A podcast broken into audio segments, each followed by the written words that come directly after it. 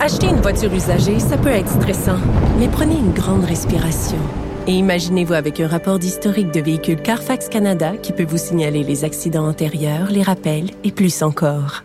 Carfax Canada. Achetez l'esprit tranquille. La Banque Q est reconnue pour faire valoir vos avoirs sans vous les prendre. Mais quand vous pensez à votre premier compte bancaire, tu sais, dans le temps à l'école, vous faisiez vos dépôts avec vos scènes dans la petite enveloppe. Hmm, C'était bien beau. Mais avec le temps, ce vieux compte-là vous a coûté des milliers de dollars en frais, puis vous ne faites pas une scène d'intérêt.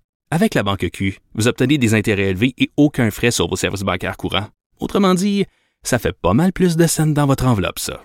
Banque Q, faites valoir vos avoirs. Visitez banqueq.ca pour en savoir plus. Cube Radio.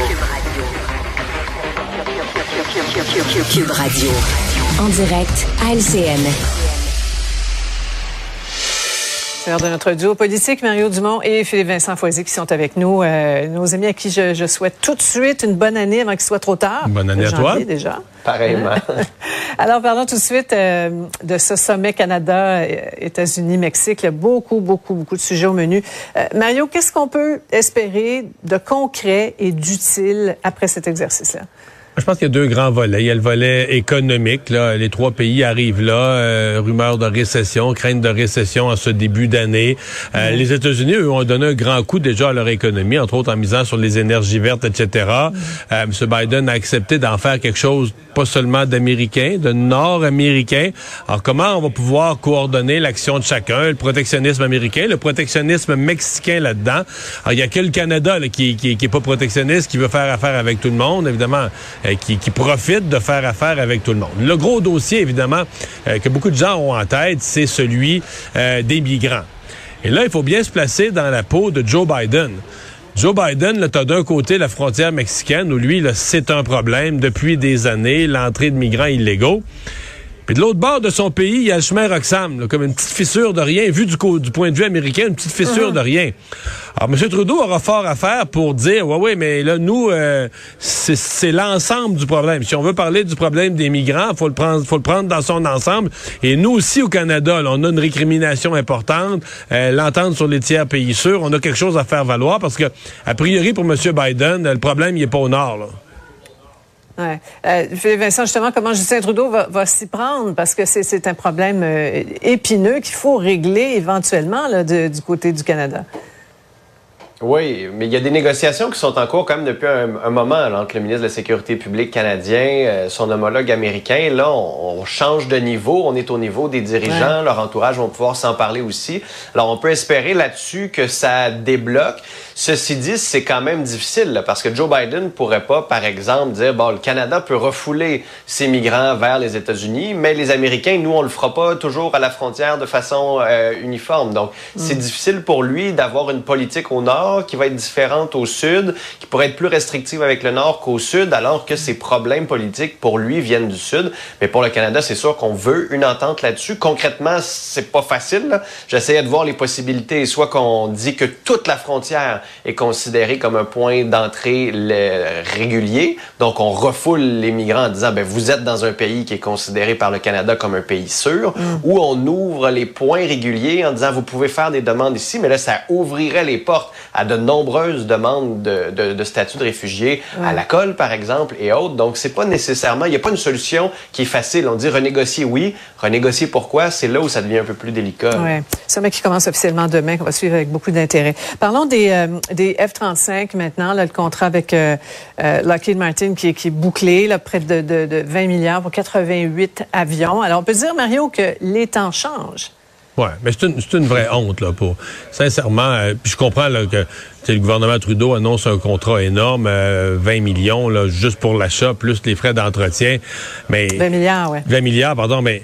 Monsieur Trudeau, aujourd'hui, on réentend ses citations de la campagne électorale de 2015. Et sincèrement, je comprends ouais. pas. Le Parti libéral avait fait la même chose sous Jean Chrétien avec les contrats d'hélicoptères. Je comprends pas qu'on n'apprend pas des erreurs, de mettre les achats militaires, de faire de la petite politique avec ça.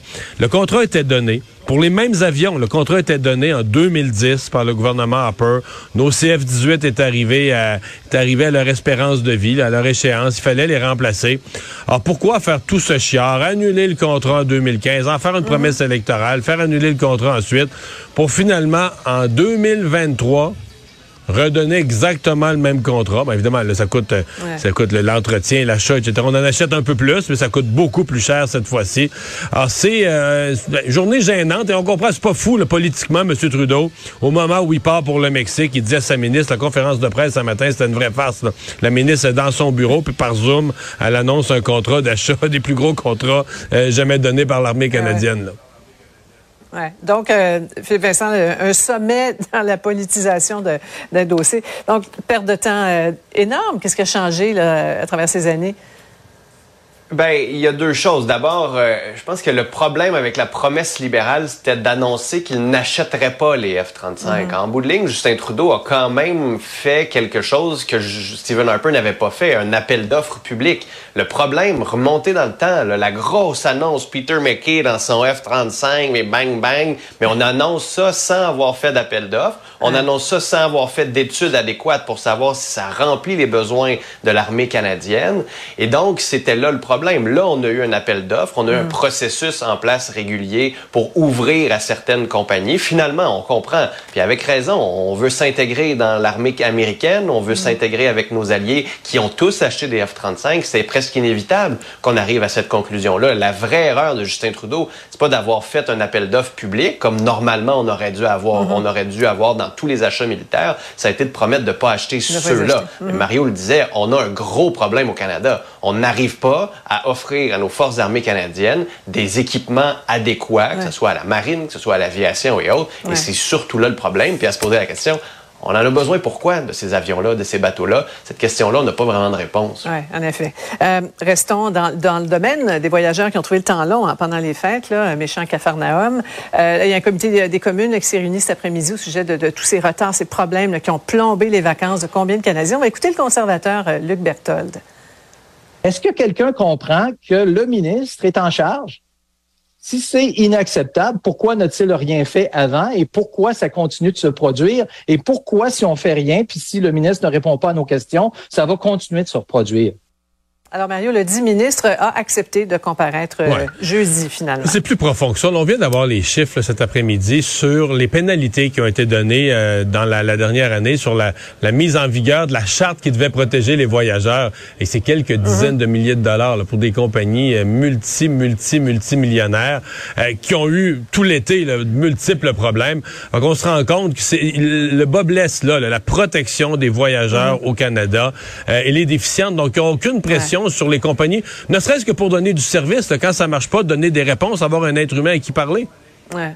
Ouais. Euh, euh, Philippe Vincent, je pense qu'on a tous hein, nos mauvaises expériences avec les compagnies aériennes, que ce soit Air Canada, On préfère un long, long, long repas ensemble là-dessus, hein, et apprendre beaucoup de choses. Oui, oui. C'est ça, améliorer le service, la fiabilité de ces compagnies-là, la reddition de comptes d'une certaine manière. Hein, on rêve.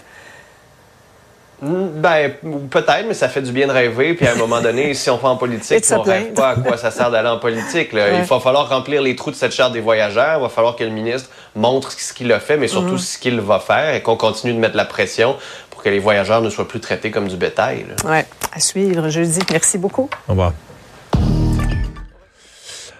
Ah voilà, c'est ce qui conclut notre émission d'aujourd'hui. Un gros merci d'avoir été des nôtres euh, en cette première de l'année 2023. On se donne rendez-vous demain, 15h30. C'est Antoine Robitaille qui s'en vient.